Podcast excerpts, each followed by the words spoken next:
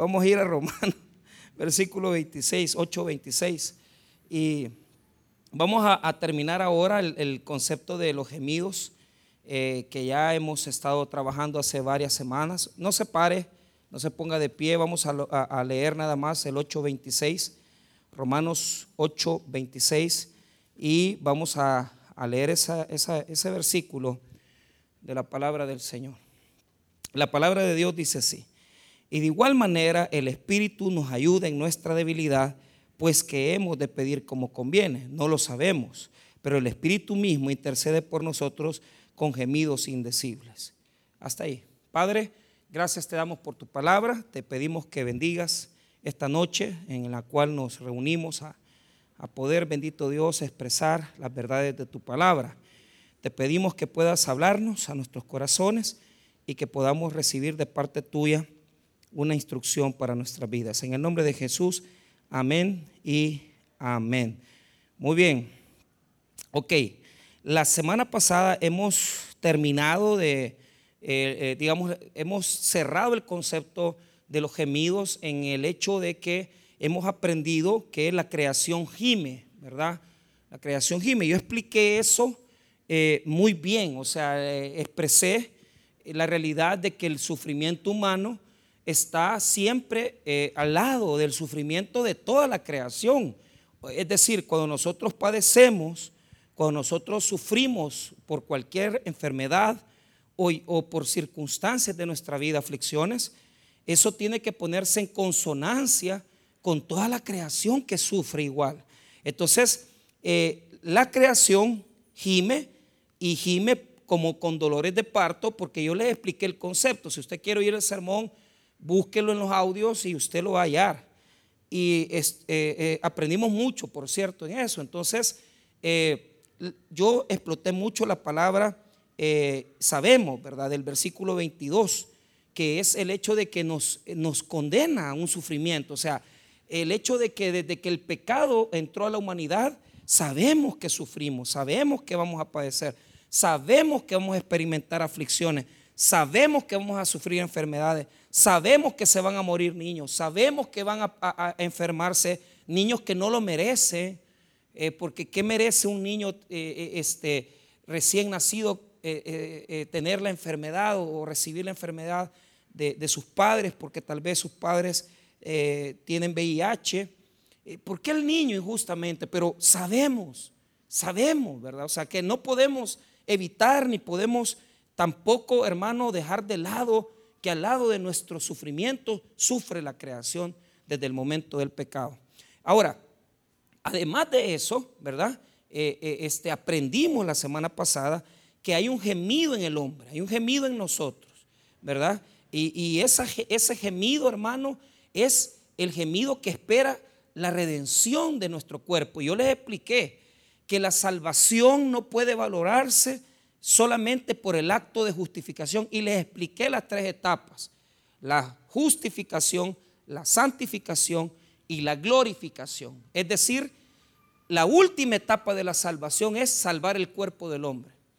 O sea, eh, algunos no me van a entender el idioma, pero les explico. Cuando nosotros aceptamos a Cristo, recibimos un nuevo nacimiento. Aceptamos a Jesús en nuestro corazón y nacemos a una nueva naturaleza espiritual. Pero el cuerpo queda en nosotros, el cuerpo de muerte, el cuerpo de pecado, el cuerpo de condenación, el cuerpo que nos pide cosas negativas y malas. Entonces, la pregunta que nos hacemos como creyentes es, ¿cuándo nos vamos a librar de este cuerpo de muerte?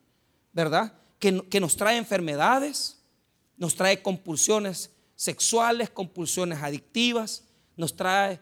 ¿Cuántas cosas este cuerpo lleva eh, eh, en, su naturaleza caída. Entonces, aunque hemos aceptado a Cristo, tenemos al Espíritu Santo, las primicias del Espíritu, todavía no está completo el plan de la salvación. Entonces, les he refutado y les he enseñado también que cuando hablamos de salvación, dejemos de andar hablando. Eh, claro, yo no digo con esto que vayan evangelicen, pero los evangelistas, los que ganan alma, saben perfectamente que Dios no solamente va a salvar el alma, va a salvarnos entero, enteramente como personas y como en toda nuestra condición humana, que es decir, cuerpo y alma. Entonces, e, e, es muy difícil porque desde que vinieron los misioneros americanos a El Salvador, nosotros aprendimos el lenguaje de ellos. Y sabemos que el, decir, si se muriera ahorita, ¿para dónde iría su alma? ¿Al cielo o al infierno? Eso está bien. Pregúntelo, no hay problema, dígalo. El problema es que la salvación no solamente es salvación del alma, es salvación y la redención del cuerpo. Entonces nunca se te olvide, léalo ahí para que le quede claro en el versículo número, número 23. Y, y no solo ella, sino también nosotros mismos, que tenemos las primicias del Espíritu. Nosotros también gemimos dentro de nosotros mismos, esperando la adopción, la redención de nuestro cuerpo. Entonces, la adopción tiene dos partes.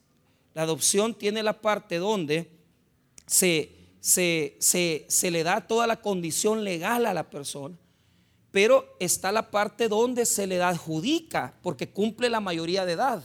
Entonces, cuando el, heredero recibe la tiene la mayoría de edad, recibe la autoridad de poder administrar los bienes. Entonces, nosotros somos, ya hemos sido adoptados porque somos hijos de Dios. Pero nos falta la última etapa, que es cuando estemos ya administrando los bienes del Señor, que es cuando gobierne el Señor, cuando el Señor establezca su reino. Entonces falta una etapa y esa etapa va a ser cuando el cuerpo del hombre sea glorificado, sea resucitado. Dios resucitará los cuerpos, nos dará una nueva forma de existir y es ahí cuando nos librará del cuerpo del pecado. Eso es lo que quiere mostrar el verso número 23. Tal vez para usted sea difícil, busque el sermón, hombre, y óigalo y ya va a ver que lo va a saber, lo va a aprender bonito y no va a tener problema. Ahora, el versículo 24 y 25, esos son conectivos, versículos de conexión, pero que hablan de lo que tenemos que hacer mientras viene la, la, glorificación del cuerpo. ¿Y qué tenemos que hacer? El verso 24 enfatiza a la esperanza. O sea, hemos sido salvos en esperanza porque nosotros no esperábamos recibir a Cristo, pero Cristo nos escogió. Entonces, ¿qué tenemos que hacer mientras Cristo viene? Mientras Cristo no esté con nosotros. Esperarle. O sea, esperar y vivir con la esperanza que un día Él va a resucitar a los muertos en Cristo. Y la segunda cosa que hay que hacer está en el 25, que es tener paciencia. Todavía se los expliqué, paciencia jupomoné, el burrito jupomoné, les expliqué, no se les olvide que jupomoné en griego es el asno, el burro que lleva una gran carga encima. Entonces, la paciencia en griego se escribe macrotimos o jupomoné. Entonces, macrotimos es soportar a los hermanos, soportar al, al que te cae mal, soportar al que te hace ofensas Macrotimos es una paciencia de carácter, pero jupomoné es paciencia para soportar las pruebas. Muchas veces se traduce como paciencia, otras se traduce como perseverancia, que es aguantar la carga. Entonces, Pablo dice que mientras viene la transformación del cuerpo, mientras viene la resurrección y la glorificación, ¿qué tenemos que hacer? Esperar y tener paciencia. Verso 25, la paciencia. Pero si esperamos lo que no vemos con paciencia, lo aguardamos. Entonces, hasta ahí ya lo expliqué. Estoy libre de responsabilidad. ¿Quiere oír el sermón? Pídalo o búsquelo en internet, allí lo va a hallar. Ahora, vamos a lo que vamos hoy. Vamos a hablar de la intercesión del Espíritu Santo. Ese es el tema de hoy. La intercesión del Espíritu Santo. Muy bien, falta un gemido. Vamos a poner en orden. El primer gemido es el gemido de la creación. El segundo gemido es el gemido de los creyentes, que gemimos interiormente, esperando la redención del cuerpo. Y el tercer gemido es el gemido del Espíritu Santo. Entonces, vamos en orden, repitamos. Está el gemido de la creación, el gemido de los creyentes y el gemido de el Espíritu Santo. Volvamos otra vez el gemido de la creación, el gemido de los creyentes y el gemido del Espíritu Santo.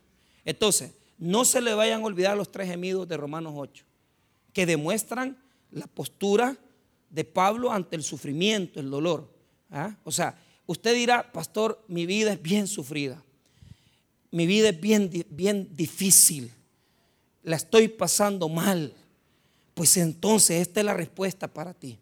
O sea, toda la creación gime, el hombre gime y el Espíritu Santo gime igualmente.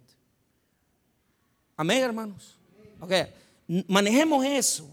No, no desconectemos nuestra fe de lo que estamos aprendiendo. Hay gemidos de la creación, gemidos de los creyentes y gemidos del Espíritu. Ahora, definamos el gemido del Espíritu Santo.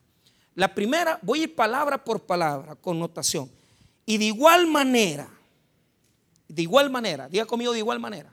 O sea, está conectando las ideas que ya enseñó anteriormente, que es decir, el gemido de la creación y el gemido de los creyentes. Entonces, dice, de igual manera, ¿por qué? Al igual que la creación y que los creyentes, mire qué bonito, ahí ya estoy explicando en español sin usar griego. El Espíritu nos ayuda. Ahí está. Entonces, ya va a explicar que el Espíritu va a gemir, pero gime por eso, porque Él nos ayuda. Ahora, veamos esta primera palabra. Diga conmigo ayuda. Muy bien, esta palabra, o sea, primero quiero, quiero que entienda la posición del Espíritu Santo. O sea, si usted no entiende esto, difícilmente va a entender el texto como lo estamos estudiando, porque esa palabra, eh, ayudar, es una palabra complicada, es una palabra compuesta, es una palabra que tiene dos connotaciones, ¿verdad?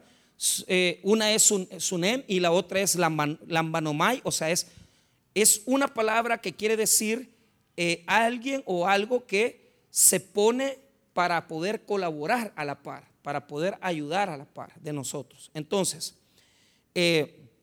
Jesús lo explica más o menos. Yo, yo no quiero eh, confundirle a usted, solo quiero darle ideas. Vea conmigo rápidamente el Evangelio de Juan y si necesito que lo busque.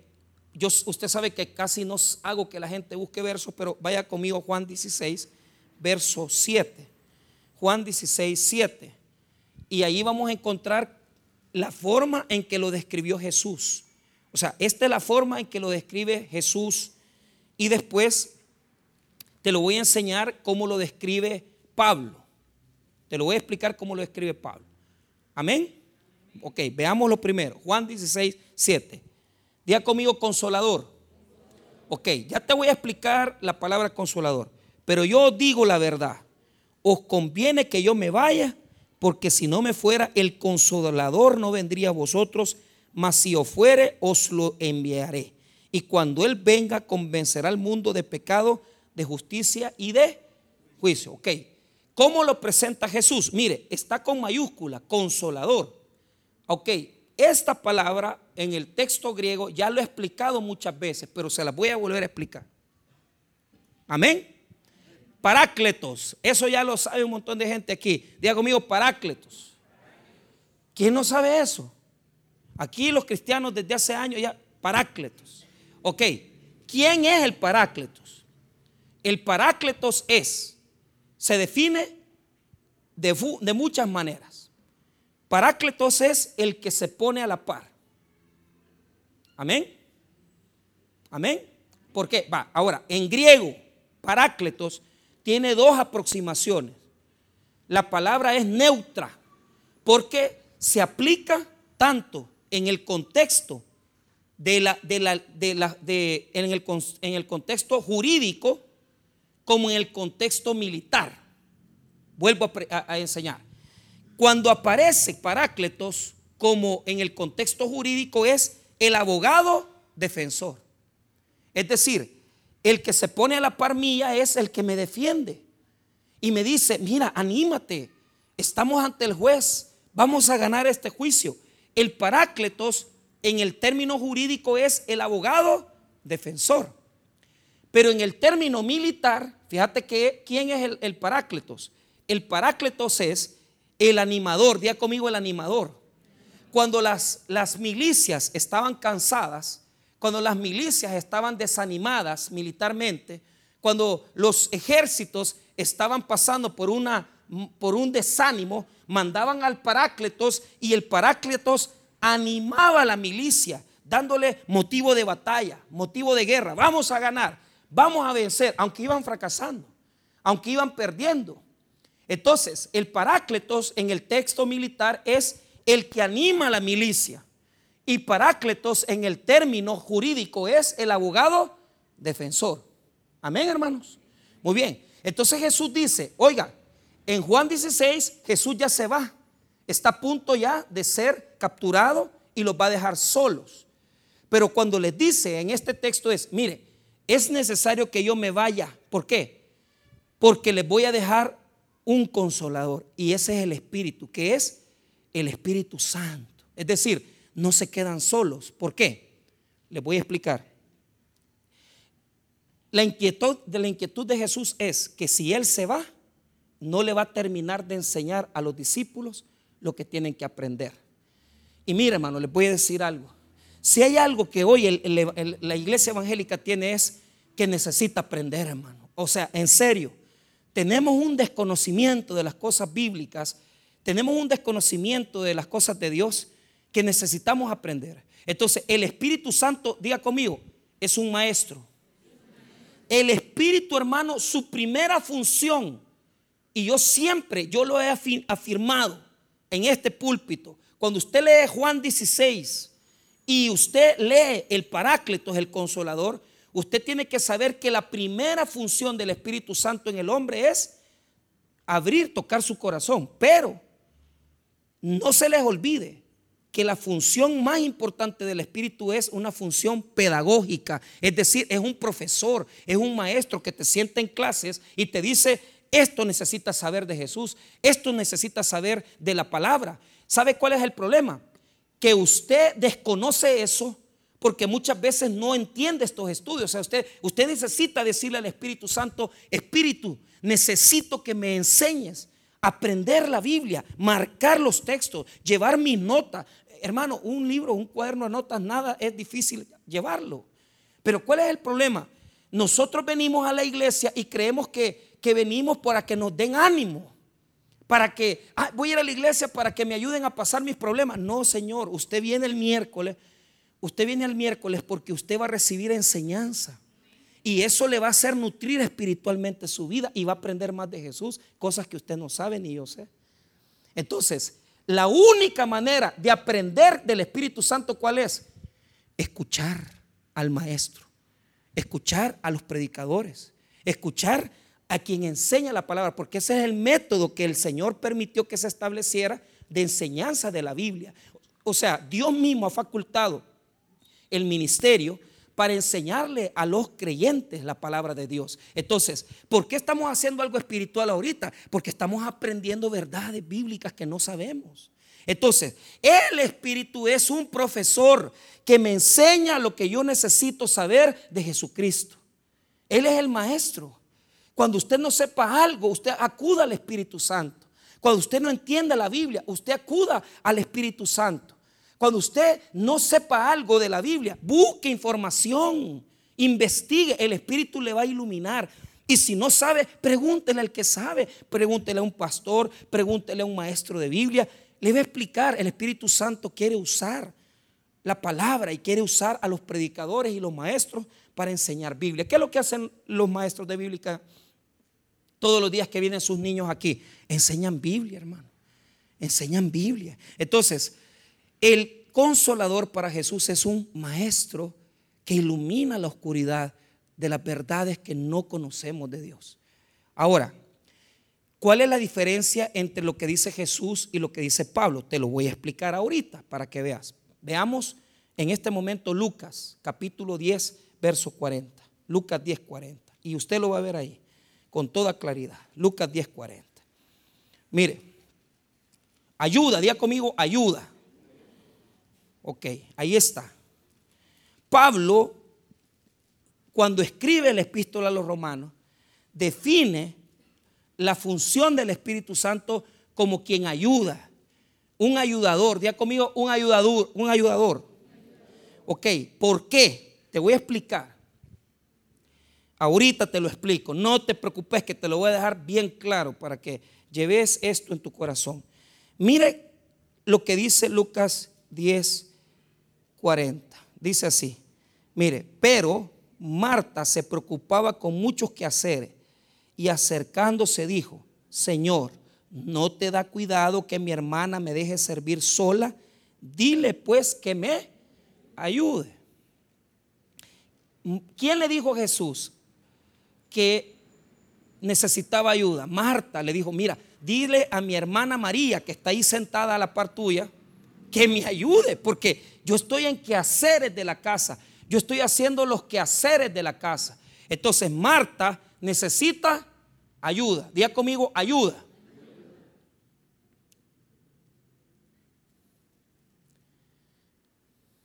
La palabra ayuda, como está escrita en Romanos 6, eh, en Romanos 8, 26 y en Lucas 10, 40, solamente se repite dos veces en el Nuevo Testamento. Sunanti lambonai. Lambano, por un lado, que es tomar, es atrapar.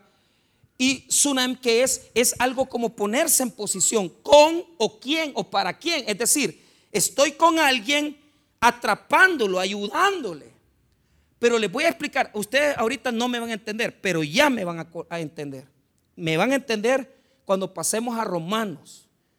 Esta palabra, ayudar, en griego, solo se repite en el Nuevo Testamento dos ocasiones, en Lucas 10:40 y Romanos 8:26. Y se los explico ahorita por qué tienen que aprenderlo bien. Vaya conmigo nuevamente a Romanos 8.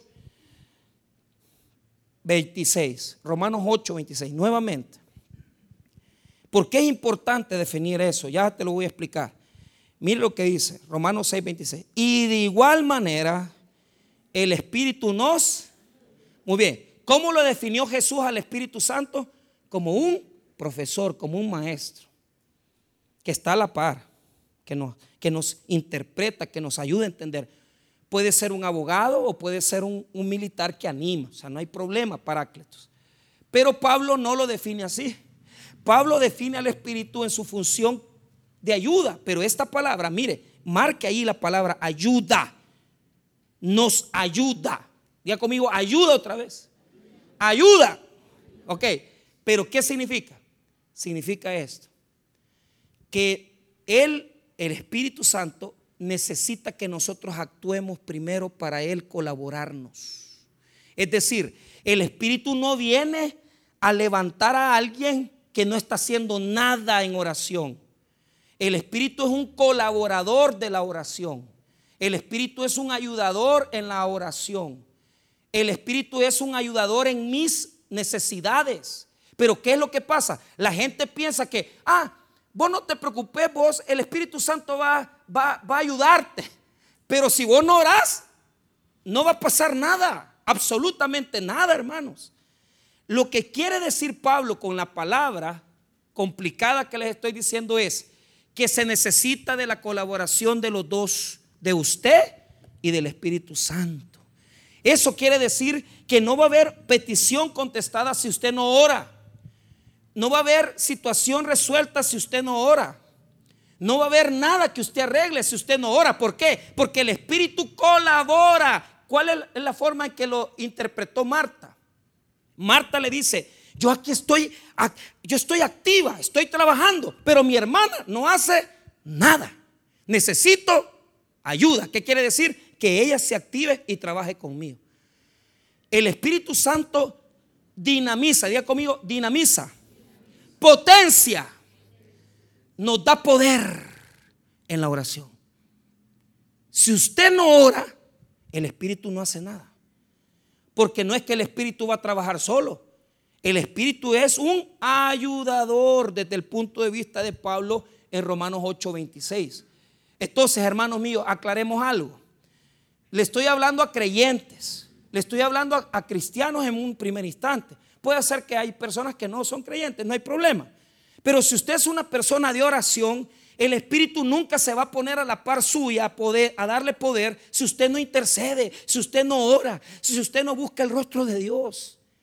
El Espíritu le da fuerza al que, inter, al que ayuda, al que ora, al que busca su rostro. Entonces, la palabra ayudar se interpreta como quien está a la par de alguien y los dos están trabajando juntos. En la palabra parácletos podría entenderse que él no hace nada, que el que recibe la acción no hace nada. Pero en este término, ayudar implica que los dos están en unión, están colaborándose, están el uno al otro apoyándose. Es decir, yo necesito ayuda. Ahora, ¿por qué? Dos razones en el texto. Son dos razones. ¿Por qué necesitamos la ayuda del Espíritu? Digámosla desde ya para adelantar. Por mi debilidad, diga conmigo, por mi debilidad. Y la segunda razón es porque no sé cómo orar. Diga conmigo, porque no sé cómo orar. Ok, mira qué importante es entender el griego y qué importante es entender el texto. Vea conmigo nuevamente Romanos 8:26. Y de igual manera, el Espíritu nos, ¿entendió usted esa palabrita? Que es que trabajemos juntos. Amén, hermanos.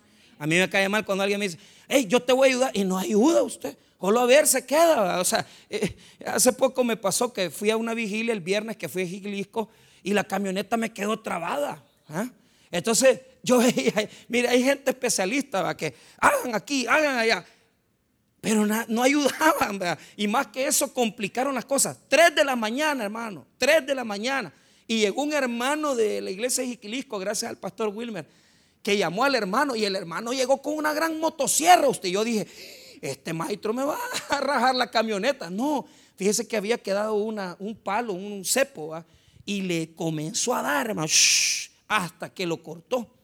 Y ya la camioneta quedó. Pero a todo esto, dos horas de oír científicos de la NASA. Ponele aquí, ponele allá. Llegó otro que póngale adelante. No, hombre, dos horas, men, dos horas. Y yo arrastrándome ahí, casi no me ensucié porque dije, ¿para qué me voy a ensuciar si Ay, voy a dejar la camioneta y me voy a dormir. Yo no aguantaba.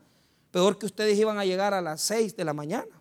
Al final se tardaron más de la cuenta, hubiera dormido mejor. Pero bueno, ya esos son otros temas. Ayudar es trabajar juntos. Amén, hermanos. Ok. Primero, ¿en qué nos ayuda? Mire lo que dice el versículo 26. En nuestra debilidad. La palabra debilidad ah, en griego, óigame bien, tiene que ver con dos debilidades debilidades espirituales y debilidades físicas. Entonces, póngame atención. Hay días que usted anda con todo y usted quiere servir y usted quiere ganar a Cristo a medio mundo y usted quiere venir a la iglesia y usted quiere venir a todos los cultos de la iglesia, pero hay semanas, hermano, que usted no es cristiano. Usted se le mete al diablo. Entonces, pues sí, andamos más endiablados casi siempre, ¿va? pero pero la verdad es que, es que, es que hay días, hermano, que ni orar uno quiere. Hay días que le cuesta a uno venir a la iglesia y dice, ay, ir al culto. Y, más ahora, ya viene el aguinaldo, y ya vienen las fiestas de fin de año, y ya viene la gran zumba que va a agarrar. Entonces, ¿qué voy a decir? Ni modo, o sea, las debilidades son físicas y espirituales. O sea, a veces espiritualmente andamos cansados. Mire, le voy a explicar algo. Físicamente hablando, yo me, siento, me he sentido bien cansado. Porque imagínense, no dormí nada de viernes a sábado. Vengo el domingo a las 7 a predicar, 9. Si yo era solo el pellejo, hermano. ¿De por qué no se fija? Yo trato de, ay, voy a pero ya no, hermano, estaba cansado, quería a dormir. Terminé el culto de las cuatro y yo ni sé qué prediqué, hermano, ni me acuerdo lo que prediqué el domingo, pero yo vine va, y, me puse, va, pero me dormí. ¿Usted cree, hermano? ¿Usted cree que yo quería venir a predicar el lunes, hermano? Más que tenía que predicar de sexo. ¿Mm? Es como usted no viene el lunes, no sabe nada. ¿ah? Entonces, tengo que predicar de sexo, Señor. No, por favor. Yo quiero irme a dormir. Quiero irme a dormir. No he dormido dos días. Entonces, yo no quería predicar el lunes. Yo no quería, hermano. Se lo juro. O sea, yo humanamente, físicamente, voy a hacer el sermón. Y me puse la pura fuerza, hermano. Yo ni sé lo que el lunes a saber cómo salieron los hermanos de aquí. pues sí, yo creo que se sintieron consolados porque pues sí, el sexo va. Sexo, sexo. Es un tema muy amplio. Lo que le quiero decir es que me duermo. Salgo de aquí porque mi, mi señora me había dejado el lunes, me dejó anda ahí, ahí en sus cosas de materia y mira, no voy a llegar el, lunes a dormir, ahí el martes nos vemos. Bueno, aquí dormí en la iglesia con el Teodoro. Hombre, eso es terrible, hermano. Amanezco a las 4 de la mañana, a las 3 y media me desperté porque a las 4 voy para San Salvador. Hermano, a penal de Mariona.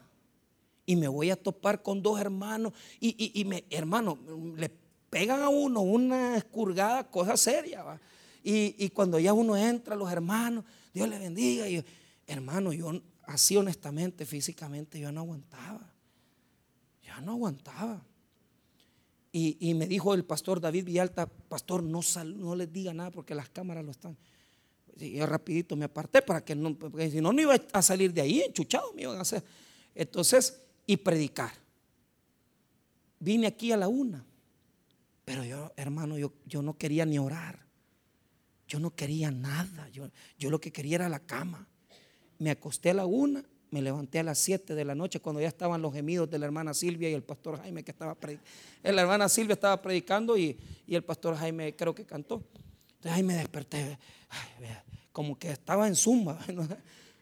Hermano, y oiga bien lo que le voy a decir. Le voy a contar algo.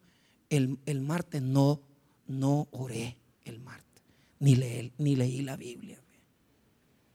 Ay, pastor, eh, hermano, perdóneme por ser hombre, por ser carne y hueso. Discúlpeme porque no oré y perdóneme porque no me levanté a ayunar tampoco y perdóneme porque no me levanté a las 4 el, miércoles a seguir orando. Discúlpeme. ¿Por qué?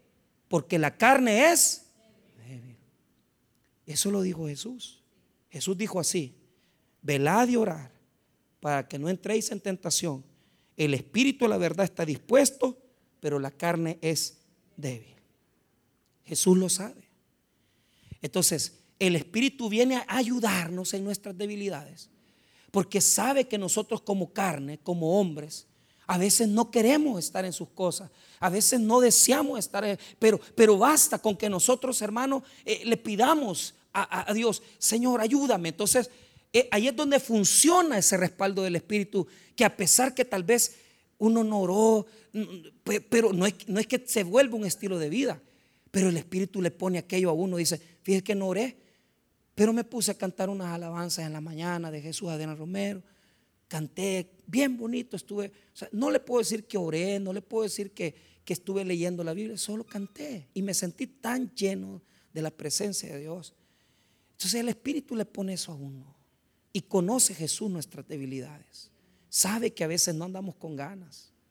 Por eso Él nos ayuda en nuestra debilidad.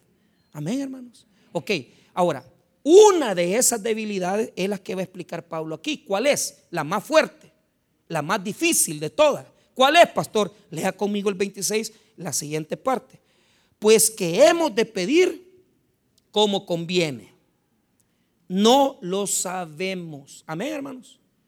¿En qué área es la más débil que tenemos los cristianos? Diga conmigo la oración.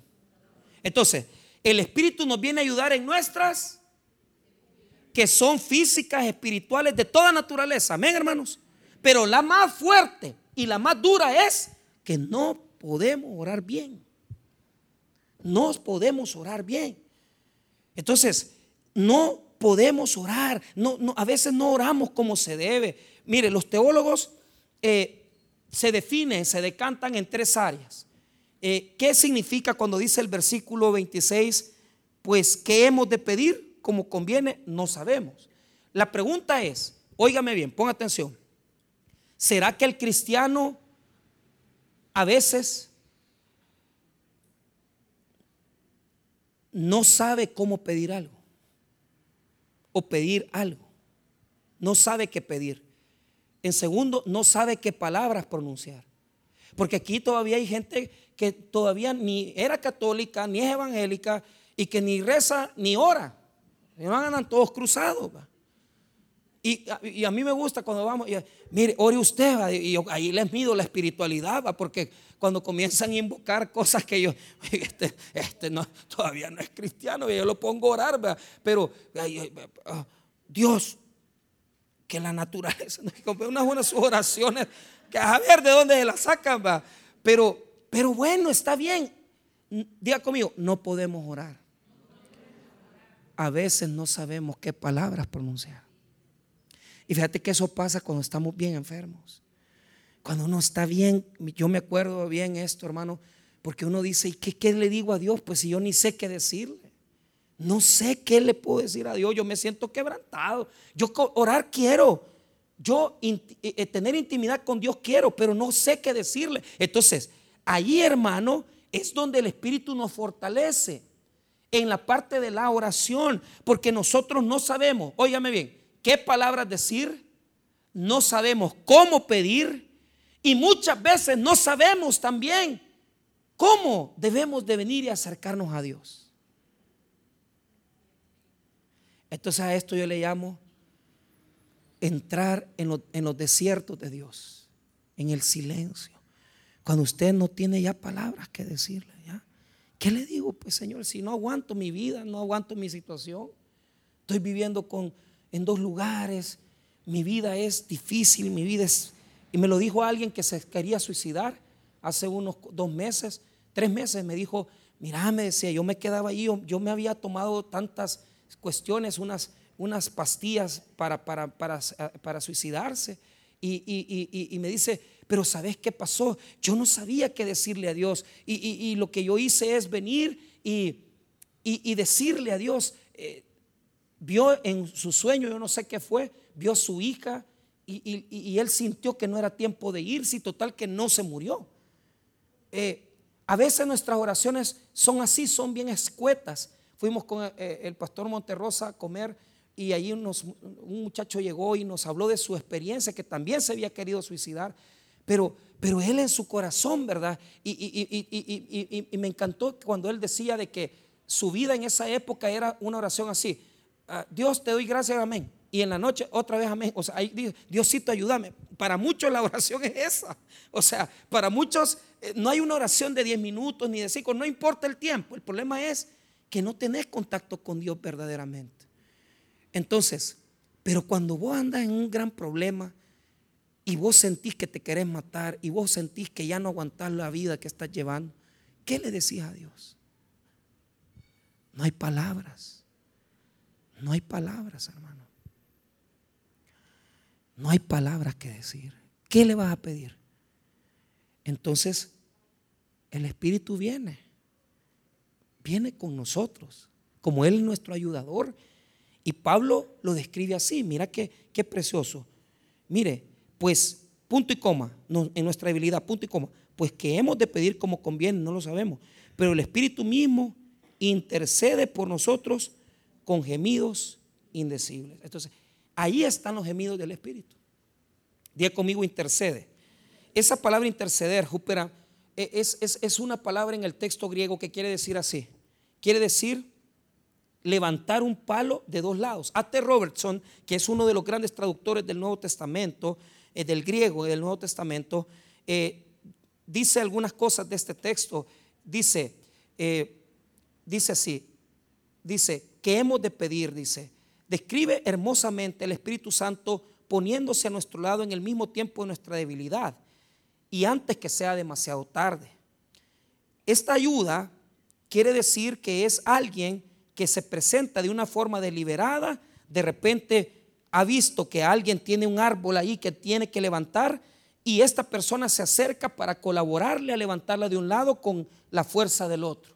Entonces, A.T. Robertson describe esta, esta palabra en griego como, como que fuera una imagen de alguien que nos colabora con el peso, con la carga. ¿Y, ¿Y qué es lo que hace el Espíritu Santo? Cuando nosotros no sabemos qué pedir, Él se pone frente a Dios. Él se pone frente de nosotros y habla por nosotros. Porque tal vez no tenés fuerza, porque no aguantas la prueba, porque no aguantas la necesidad.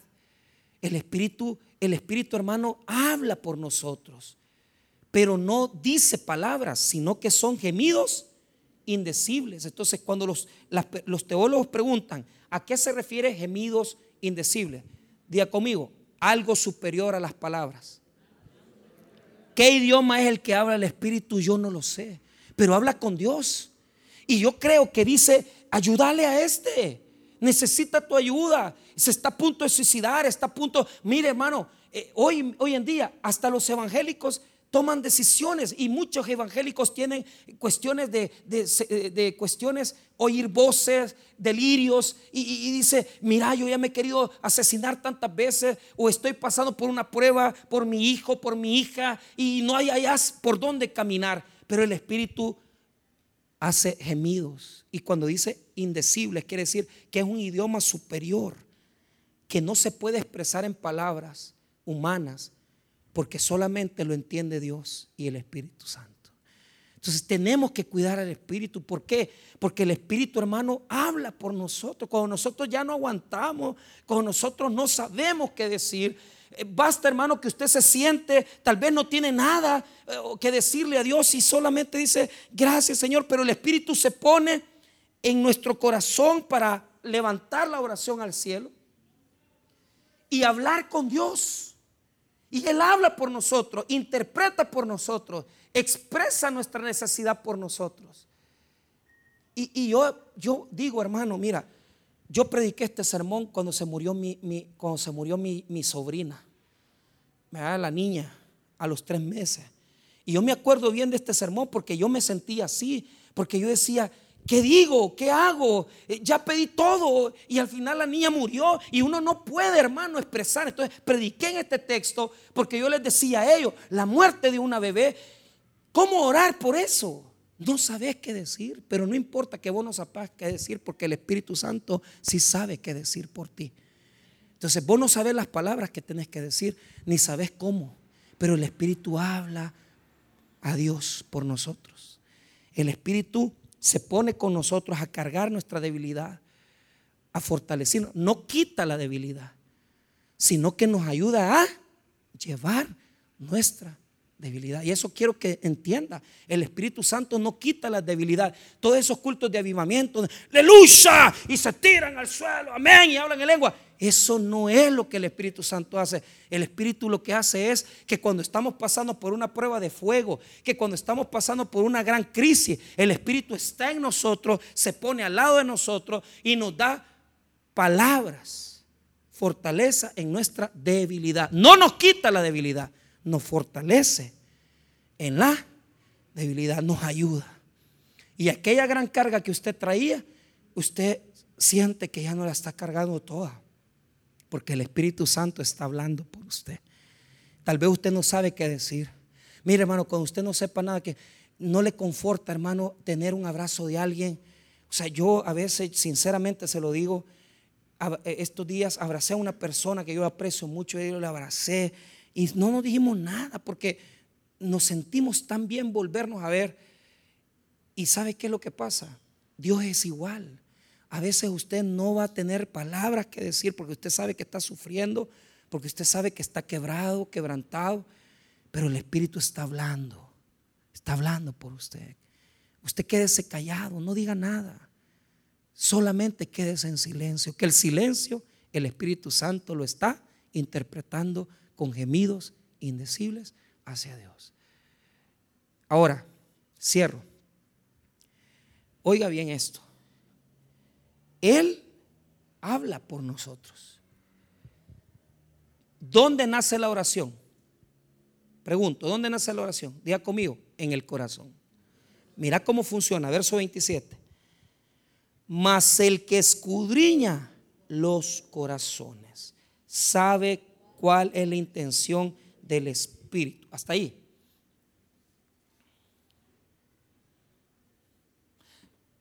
¿Cuántas veces usted ha dicho, que Dios te conceda las peticiones de tu corazón. Que Dios te conceda los anhelos de tu corazón. primera pregunta que le hacemos al texto. ¿Quién es el que escudriña los corazones? Es Dios. La palabra de Dios dice en Proverbios 10, 27, pone 20, 27, escuche, lámpara de Jehová es el espíritu del hombre, la cual escudriña lo más profundo del corazón. Este es el que más me gusta, Salmo 139, 1 en adelante. Oiga, oh Jehová, tú me has examinado y conocido. Tú has conocido mi sentarme y mi levantarme. Has entendido desde lejos mis pensamientos. Imagínense que Dios, hermano, ponga atención, desde lejos ya sabe lo que pensamos. Entonces, note esto. El 3 dice así, has escudriñado mi andar y mi reposo y todos mis caminos te son conocidos. Pues aún no está la palabra en mi lengua y aquí, oh Jehová, tú sabes todo. O sea, poneme atención. Cuando vos estás pensando lo que vas a decir, Dios ya sabe lo que vas a decir. Ese es Dios. ¿Quién es el, quién es el que escudriña los corazones? Dios. Entonces a veces usted con la boca no puede expresar lo que quiere. Pero en el corazón usted sí sabe lo que desea. Y usted tiene un anhelo del corazón. Diga conmigo anhelo del corazón. Entonces viene el Espíritu Santo. Tal vez los anhelos no son correctos, a veces hay anhelos equivocados. Entonces el Espíritu Santo habla y, como conoce, como Él está dentro de nosotros, la oración nace en el corazón del hombre. Amén, hermanos. Ahí se forja, el Espíritu Santo la desarrolla. Entonces el Espíritu conoce los pensamientos del hombre. Dios los conoce. Entonces dice, esto es lo que anhela esta persona. Tal vez con los labios no la podemos decir. Tal vez con los labios no podemos expresar. Pero el Espíritu Santo saca lo que tenemos dentro y se lo presenta al Padre. Y el Padre contesta nuestras necesidades. Hermanos, ¿qué anhelos del corazón tiene usted? ¿Qué anhelos, qué sueños, qué cosas están en su alma? Y usted dice, Dios, ¿Cómo quisiera que esto pasara en mi vida? Y a veces usted se ha fijado que hay cosas que, que Dios responde sin que usted se las pida, hermanos. O sea, y de repente usted dice, ¿cómo pasó esto? Es que el Espíritu Santo intercedió por ti ante Dios y leyó tu corazón. Entonces, mira lo que estamos aprendiendo de esto. Muchas veces las palabras no van a ser las correctas, pero como las palabras no son correctas, Dios mismo conoce los corazones de los hombres y conoce nuestros pensamientos. Y el Espíritu Santo interpreta nuestra necesidad y dice, este necesita que le ayudes, este necesita que le, que le bendigas, este necesita que tú le fortalezcas de esta manera. Por eso el versículo es precioso, porque mire lo que dice, mas el que escudriña los corazones sabe cuál es la intención de él. O sea, ¿Qué es lo que lee Dios? Las palabras del Espíritu Santo. Pero es porque Él conoce tu anhelo. El Espíritu dice, no sé qué gemidos serán los que le dice Dios. Yo no sé si son suspiros. La palabra en griego parecería que son como suspiros, como gemidos, como algo que no se entienden. Yo no sé qué tipo de llanto, yo no sé qué tipo de clamor. Eh, no sé si llora. Pero lo que hace Dios es que escucha al Espíritu y el Espíritu saca las peticiones del corazón de nosotros. Y de repente cuando tú vienes a entender, Dios te respondió tu petición y Dios te respondió tu necesidad y Dios te respondió tu petición que tenías ante el Padre. Entonces, y mire lo que dice, porque conforme a la voluntad de Dios, intercede por los santos. Mire qué precioso. Que siempre lo que va a responder el Espíritu es la voluntad de Dios. Entonces, resumamos. Hermanos, el Espíritu Santo es un ayudador que se pone a la par nuestra para fortalecernos en nuestras debilidades, que pueden ser físicas o espirituales. La debilidad más grande del cristiano es la oración, porque no sabe cómo pedir ni cómo orar.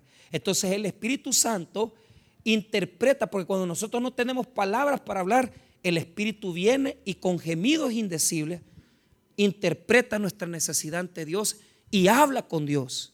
Y Dios oye la oración del creyente.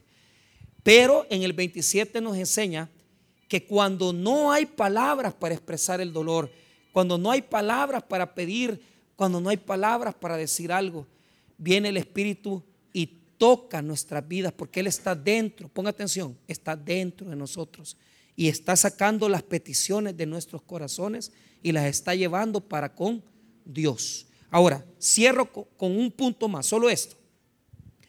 Dos intercesores hay. Uno lo tenemos dentro de nosotros, que es el Espíritu, y el otro está a la diestra del Padre, que es Jesús el Señor. Entonces, el Espíritu hace nacer la oración del corazón del hombre. Aquí, mira, aquí nacen las oraciones. Usted está pidiéndole a Dios por algo y usted lo está pidiendo, el Espíritu va a interceder. Tal vez usted no lo puede decir, pero el Espíritu sí lo dice correctamente ante Dios. Pero recuerda que el Espíritu intercede dentro de nosotros. Y Jesús intercede ante Dios. Mira el 34. ¿Quién es el que condena? ¿Condenará? Cristo es el que murió. Mas aún el que también resucitó, el que además está a la diestra de Dios, el que también intercede por. Entonces tenemos dos intercesores. El intercesor Espíritu Santo que saca la oración del corazón del hombre y la presenta ante Dios y Jesús que está a la diestra del Padre intercediendo por todas nuestras necesidades. ¿Qué más querés, cristiano? Estás pasando una gran prueba. Estás pasando una gran crisis. Tenés dos intercesores, al Espíritu dentro de ti y a Cristo glorificado que está a la diestra del Padre, intercediendo por cada uno de nosotros. No nos debilitemos, no sintamos que no vamos a salir del problema no sienta que usted se va a ahogar en eso. Usted va a salir por el poder de Dios y porque Cristo intercede por nosotros y el Espíritu intercede en nosotros. Vamos a orar, hermano.